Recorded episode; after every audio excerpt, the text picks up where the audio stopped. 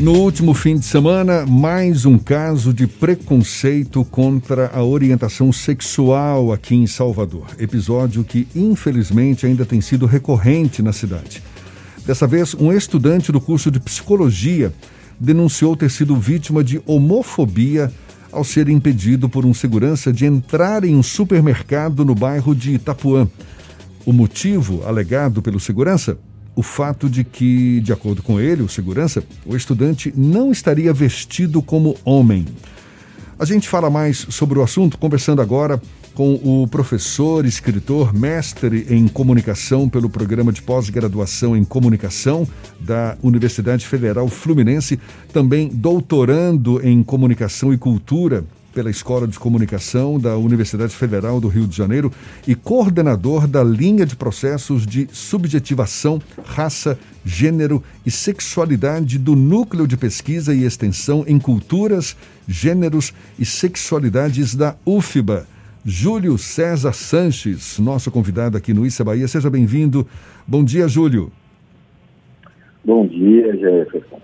Bom dia também a todos os ouvintes aqui do programa Issa Bahia.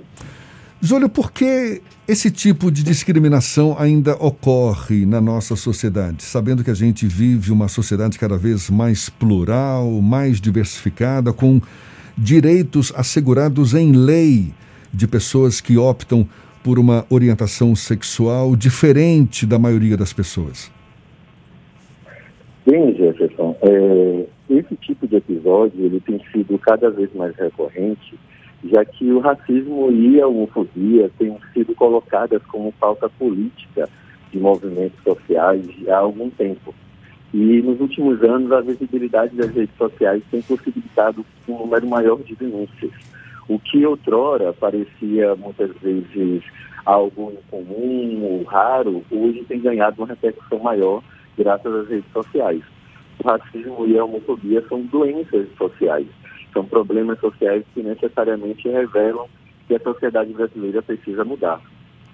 O fato de esses episódios estarem mais em evidência, isso você acha é, reforça o preconceito, faz com que as pessoas coloquem para fora esse sentimento que, que já tinham e que antes, digamos, não eram tão extravasados assim?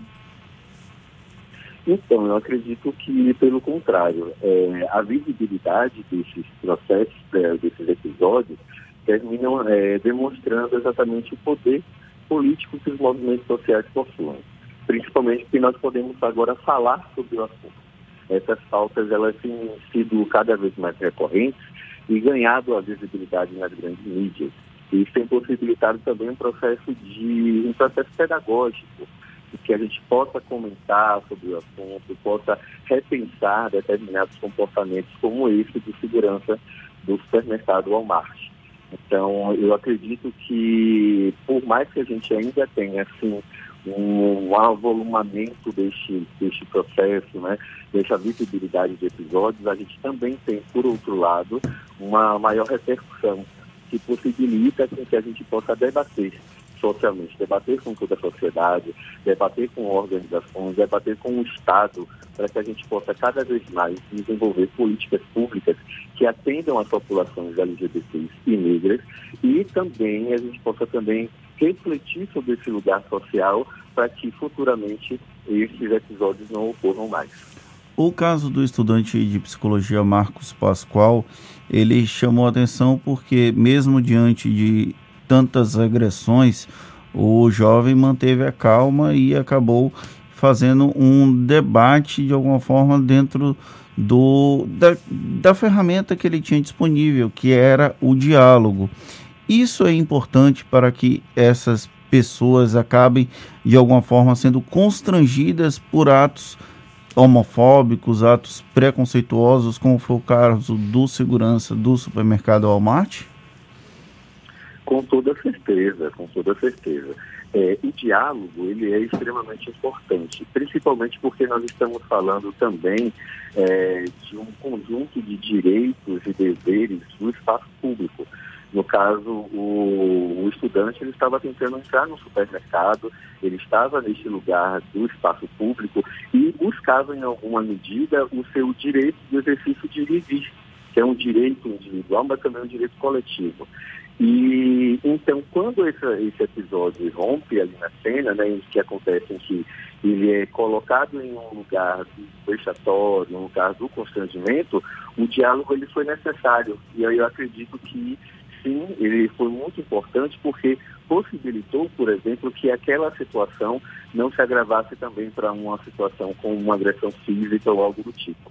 Então, assim, o comportamento do estudante terminou é, coordenando uma forma muito positiva e eu diria até pedagógica para tentar demonstrar como a sociedade brasileira, a sociedade baiana, ela ainda tem muito a, a, evoluir dentro desse quadro de comportamento e de entendimento da, da diversidade sexual e de gênero.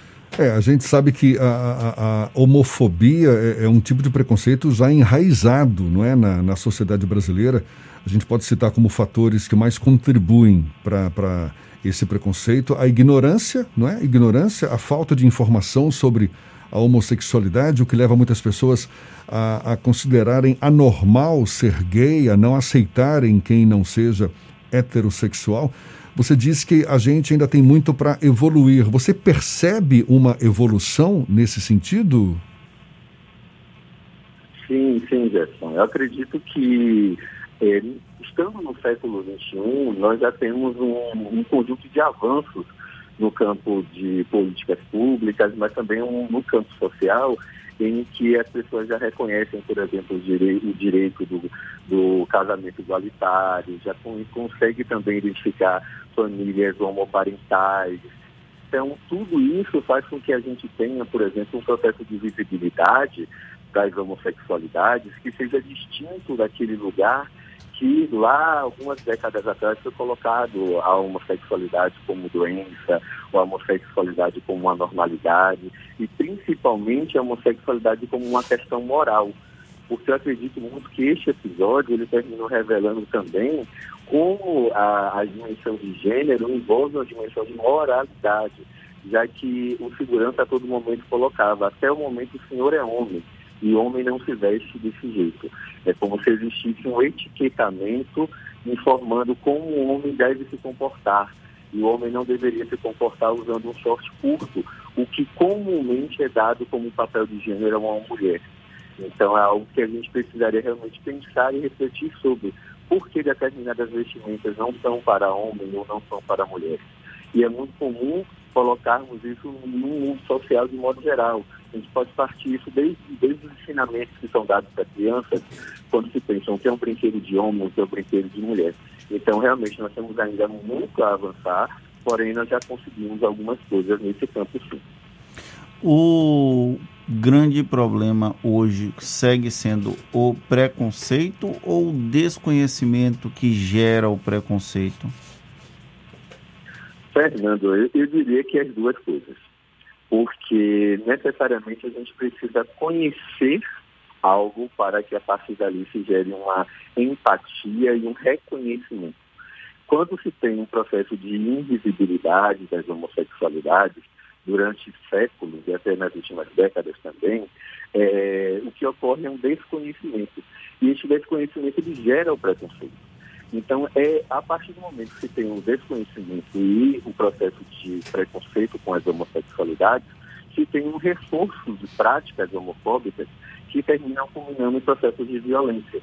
Então, eu acredito que o, ideal seria necessariamente a gente pensar em processos de conhecimento e informação, um processo de aproximação, e então isso poderia gerar um processo de empatia porque quando nós conhecemos o outro, entendemos o outro, aí sim a gente pode pensar numa sociedade muito mais democrática, uma sociedade mais plural, diversa, em que a gente possa simplesmente dar conta dessa vivência com o outro, reconhecendo-o como sujeito. E que muitas vezes, no caso das homossexualidades, nós não temos um reconhecimento social, um reconhecimento que muitas vezes termina nos invisibilizando e nos tirando do lugar de sujeitos de direito na sociedade. e fazer isso que a gente está fazendo agora, não é? Discutindo o tema, dando visibilidade ao tema para que as pessoas se conscientizem cada vez mais sobre os direitos de todos nós, dessa sociedade cada vez mais plural, mais diversificada. Júlio, muito obrigado. Júlio César Sanches, professor, escritor, mestre em comunicação pelo programa de pós-graduação em comunicação da UFF, Universidade Federal Fluminense. Ele também é doutorando em comunicação e cultura pela Escola de Comunicação da Universidade Federal do Rio de Janeiro e coordenador da linha de processos de subjetivação, raça, gênero e sexualidade do Núcleo de Pesquisa e Extensão em Culturas, Gêneros e Sexualidades da UFBA. Júlio, mais uma vez, muito obrigado, um bom dia e até uma próxima. Muito obrigado, Jefferson. Muito obrigado, Fernando. Um bom dia.